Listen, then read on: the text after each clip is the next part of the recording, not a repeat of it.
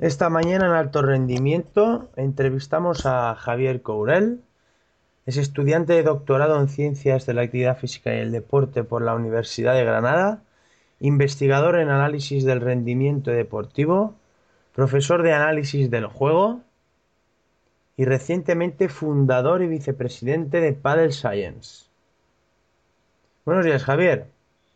Buenos días. ¿Cómo estás? Bueno, encantado de poder hablar contigo y la verdad que muy agradecido por esta oportunidad que me das para compartir una de mis pasiones. Genial, genial. A ver, Javier, ¿qué es esto del análisis de la competición? Pues bueno, un poco como su nombre indica, consiste en, en extraer información del rendimiento del jugador a través de, observar, de la observación de sus conductas o, o las acciones que desempeña durante la competición.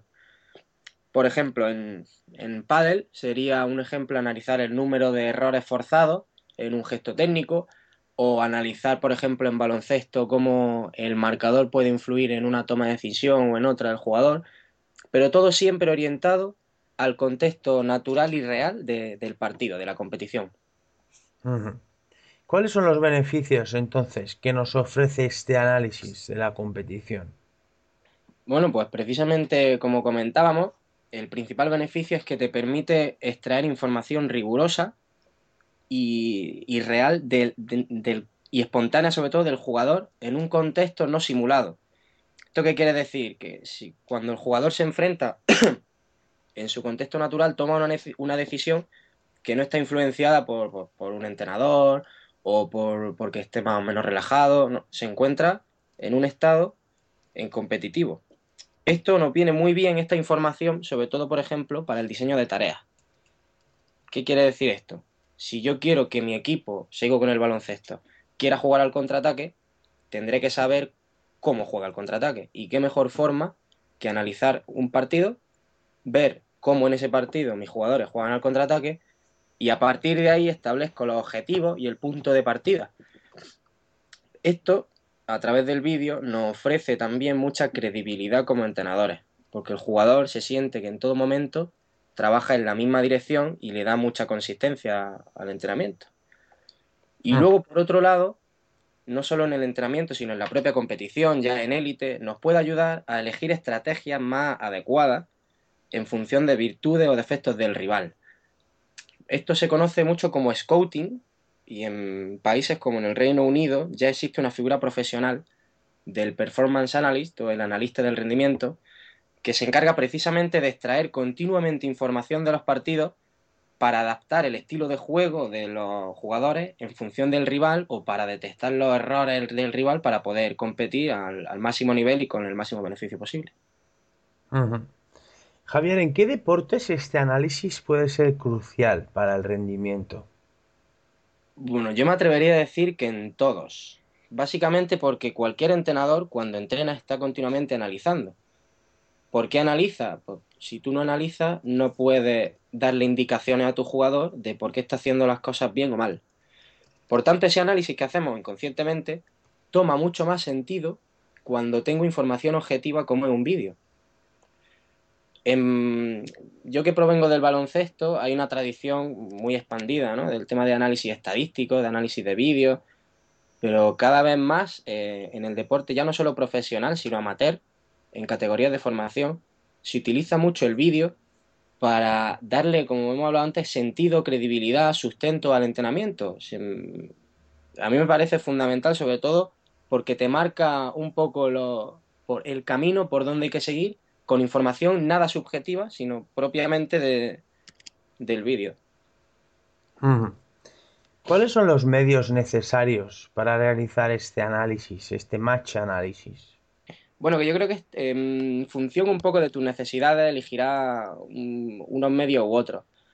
Por ejemplo, si, si cuentas con un móvil y con un ordenador, con una hoja Excel, ya puedes hacer con eso un trabajo bastante profesional. Si lo que necesitas es algo más, eh, más avanzado, por ejemplo, un programa informático que te permita tomar datos a tiempo real, o crear una base de datos, o trabajar en la nube, pues un poco eh, en función de tus necesidades. Lo que sí creo que es más importante es eh, saber bien el objetivo del análisis. Conocer muy bien tu deporte, detectar qué variables o qué comportamientos técnico-tácticos quieres analizar, te ahorra muchas, muchas horas de vídeo. Date cuenta que si analizar un partido de dos horas te puede llevar pues, unas tres horas, si encima tenemos una plantilla de variables descomunal, no solo te puedes tirar toda la tarde delante de un ordenador, sino que luego va a ser muy difícil que pueda interpretar tantos datos. Entonces, no nos centremos solo en, en, los programas ni en, ni complicarnos mucho la vida, sino que no perdamos nunca el norte y tener claro que con los medios que yo disponga, tratar de sacarle el máximo beneficio posible. Eh, Javier, ¿cuáles serían los pasos a seguir y, en relación a lo que vienes de decir, los aspectos de análisis, las variables que deberíamos incluir? bueno, podemos diferenciar sobre todo tres pasos.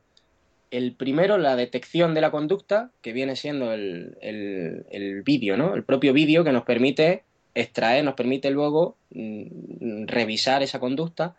Luego la parte de codificación y procesamiento de datos, que a través de un software o de un programa o de una simple plantilla, eh, registraríamos las conductas o, las acciones que queremos analizar y luego lo procesaríamos estadísticamente y sacaríamos las conclusiones. Y finalmente, la última parte sería la redacción de un informe que vaya al técnico o al jugador donde se resuman las conclusiones de ese análisis. En resumen, podríamos sacar esos pasos. ¿Y cuál era la siguiente pregunta? Sí, las variables a incluir en este análisis. Pregunta complicada, porque ya te digo que depende primero del contexto de tu equipo, de las necesidades del deporte. Eh, bastante complicado. Hay un aspecto ahora muy importante que, que se conoce como variables situacionales, que puede ser el contexto del juego, cómo el marcador puede influenciar en una toma de decisión u otra. Quizá en, categorías de formación la parte técnica o táctica en decisiones simples como un contraataque en baloncesto puede ser también interesante. Eh, la verdad que esa pregunta es complicada porque depende de mucho, de muchos factores. como te dije antes, antes de definir las variables hace falta conocer muy bien el deporte, conocer muy bien tu equipo deportista y a partir de ahí sacar un plan de actuación y progresivamente y con mucha lógica y consistencia hacer un análisis de acuerdo a tus necesidades, un poco a la carta. Eh, Javier, ¿qué papel juega en todo esto eh, la aparición de las nuevas tecnologías? Bueno, creo que es fundamental, sobre todo más en los tiempos en los que vivimos, donde los niños nacen con una tablet debajo del brazo, ¿no? Eh, sobre todo yo creo que ahorran tiempo y te permite llegar donde antes no se llegaba. Por ejemplo, como decía antes, crear una base de datos individual con vídeos de jugadores que luego tú puedas rescatar y te permita mucho más rápido detectar un error que a lo mejor antes pues, sería un quebradero de cabeza. Hoy en día a base de clic puedes filtrar vídeos, por ejemplo, y conocer por qué tu equipo no consigue, sigo con el baloncesto, ¿no? Meter el balón dentro o por qué en fútbol no conseguimos rematar de cabeza en un córner a base de un clic. Y luego, por ejemplo, aquí en Granada, el equipo de baloncesto cuenta con, con la ayuda de un grupo de licenciados excelente que se encarga exclusivamente de tomar datos, de ser analista. Y ellos, por ejemplo, dan feedback a tiempo real durante el descanso. Es decir, graban el partido, cuando llega el descanso, ese vídeo ya lo tienen registrado porque han estado registrándolo a tiempo real y en el propio banquillo le enseñan al jugador vídeos de lo que acaba de, de vivenciar. Y sobre esos vídeos le dan feedback, le dan indicaciones. Así que imagínate la maravilla que nos permite ahora las nuevas tecnologías y qué sentido y qué potencia le puede dar a, un equipo que se encuentre perdido y a un entrenador que les diga, mira, aquí está el problema, ¿lo estáis viendo? Esa vivencia me parece espectacular, ¿Qué recomendación ya para terminar, Javier, eh, nos podrías dar en relación a esta temática?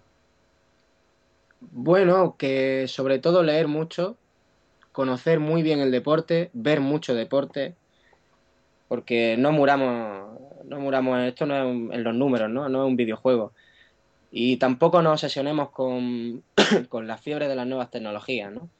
Eh, yo vengo de, yo antes de ser investigador fui entrenador, siempre ha habido ahí una guerra entre la ciencia, el análisis y la experiencia.